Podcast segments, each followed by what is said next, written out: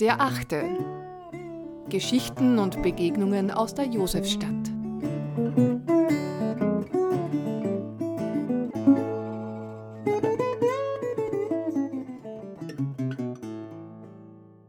Lerchenfeld literarisch. Eine Podcastreihe zur Verfügung gestellt von der lebendigen Lerchenfelder Straße. Herzlichen Dank. Schokolade Zitrone war einmal von Alexia Weiß. Jedes Mal, wenn ich heute mit dem 46er durch die Lerchenfelder Straße fahre und auf dem Haus Nummer 82, Ecke Lerchengasse, die Aufschrift Rohr Sahn lese, gibt es mir einen Stich. An dieser Straßenecke sollte kein Installateur sein, sondern ein Eisgeschäft. Riva hieß der italienische Eissalon, in dem meine Mutter mit mir und meinem Bruder an jedem letzten Schultag vor den Sommerferien zum Zeugniseisessen ging. In den Volksschuljahren war es jedenfalls so, und auch noch in den ersten Klassen der Gymnasiumsunterstufe. Jedes Mal studierte ich dann die Karte von vorne nach hinten und von hinten nach vorne, um am Ende doch erst wieder einen Bananensplit zu bestellen. Aber mit Schokoladeneis statt mit Vanilleeis und ohne Schlag bitte. Manche Dinge ändern sich wohl nie.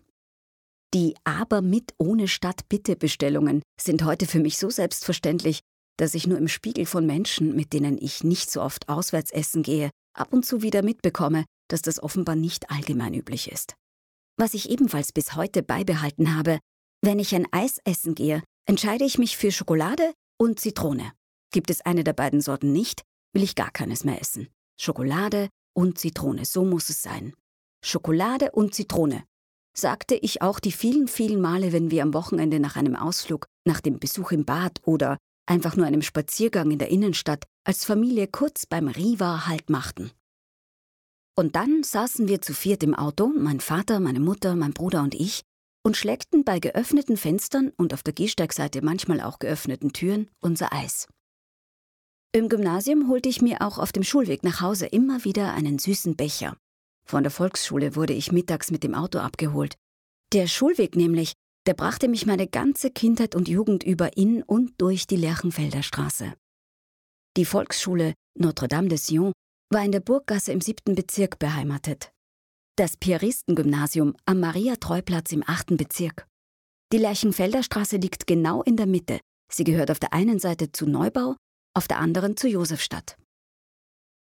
Ich bin allerdings in Otterkring aufgewachsen, in einer Seitengasse der Thalia-Straße, wo meine Eltern in den 1970er Jahren in einem damals neu gebauten Haus eine Eigentumswohnung gekauft hatten. Diese Wohnungen versprachen modernen Wohnstandard, den sie teils hielten, teils nicht. Ich erinnere mich an Schreiorgien von Nachbarn, die andere Parteien über die Lüftungsschächte in Badezimmer und Toilette live mitverfolgen konnten. Ich erinnere mich an Nachbarschaftsstreitigkeiten wegen Klavierspiels, durch die Wohnung laufende Kinder, Hundebellen, die Thalierstraße und die Lerchenfelder Straße sind im Grund ein langer Straßenzug, der aber durch den Gürtel einen Cut erfährt. Der machte sich damals und macht sich heute nicht nur durch den anderen Namen bemerkbar. Auf der Lerchenfelder Straße standen die schöneren, eleganteren Häuser.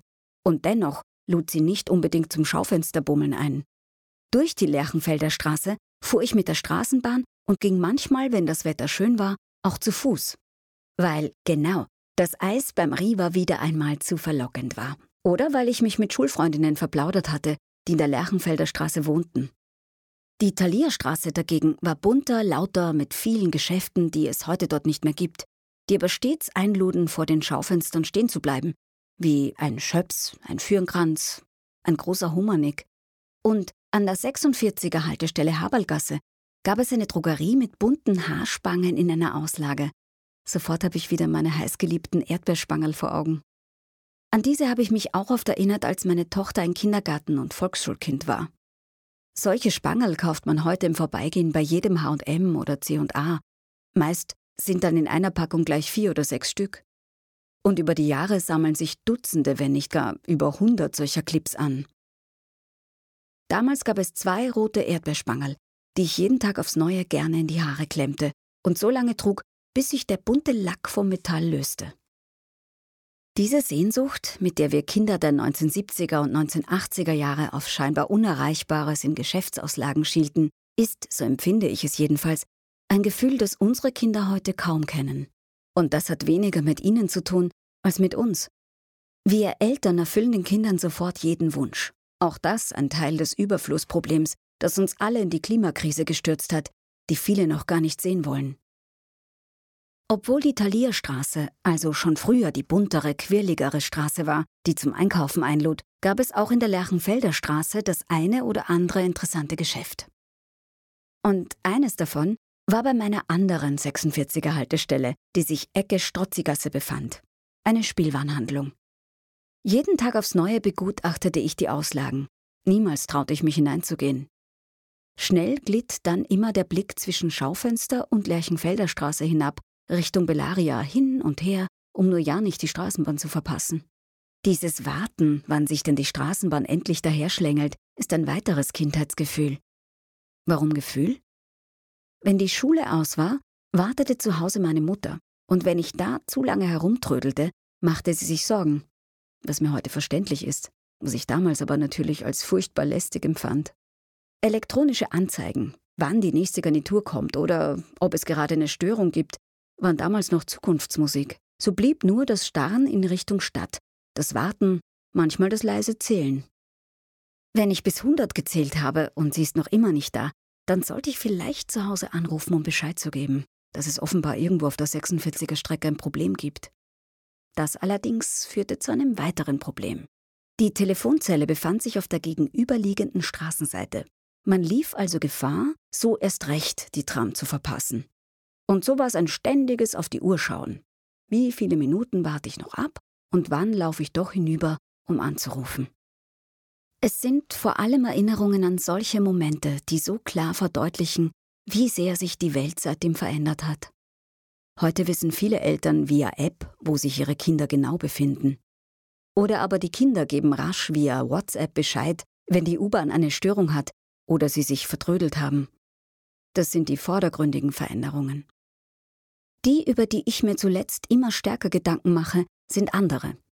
Es waren solche Situationen, in denen man sich Dinge wünschte, aber nicht einmal gegenüber den Eltern zu formulieren wagte, dies zu tun, oder in denen man überlegte, warten oder hinüber zur Telefonzelle zu laufen, in denen so eine Art innerer Diskurs ablief. Und ich frage mich, ob die Kids von heute, die via Smartphone sofort jemanden erreichen können, diese Art der inneren Zwiesprache überhaupt noch führen. Ist es gut? Ist es schlecht? Es ist anders. Die Lerchenfelder Straße hat sich auch verändert aber gefühlt ist sie dieselbe geblieben. Ein ruhiger Straßenzug, in dem sich damals und heute einzelne Schmuckkästchen fanden und finden. Was mich heute in die Lerchenfelder Straße führt? Die Weltapotheke, die als einzige Wiener Apotheke selbst hergestellte natürliche Schilddrüsenhormone führt. Und das Schlipf und Co. an der Ecke zur Albertgasse, in dem es wunderbare handgemachte gefüllte Teigtaschen gibt, mit so kreativen und delikaten Sorten wie den Humusnudeln, den Steinpilznudeln und den Spinat-Knoblauchnudeln. Und ja, irgendwie geht die Lerchenfelder Straße durch den Magen. Das Besondere des original italienischen Eissalons ist heute dem Besonderen einer Nudelmanufaktur gewichen. Aber das kann sie, diese Straße. Sie mag nicht bunt, nicht schräg, nicht laut sein, aber sie bot und bietet feine Ecken und Nischen. Vielen Dank fürs Zuhören. Wir freuen uns, wenn Sie die Zeitung mit einem Abo unterstützen. Alle Infos gibt es auf unserer Website derachte.at. Und bleiben Sie in der Josefstadt, Ihre Elisabeth Hunsdorfer.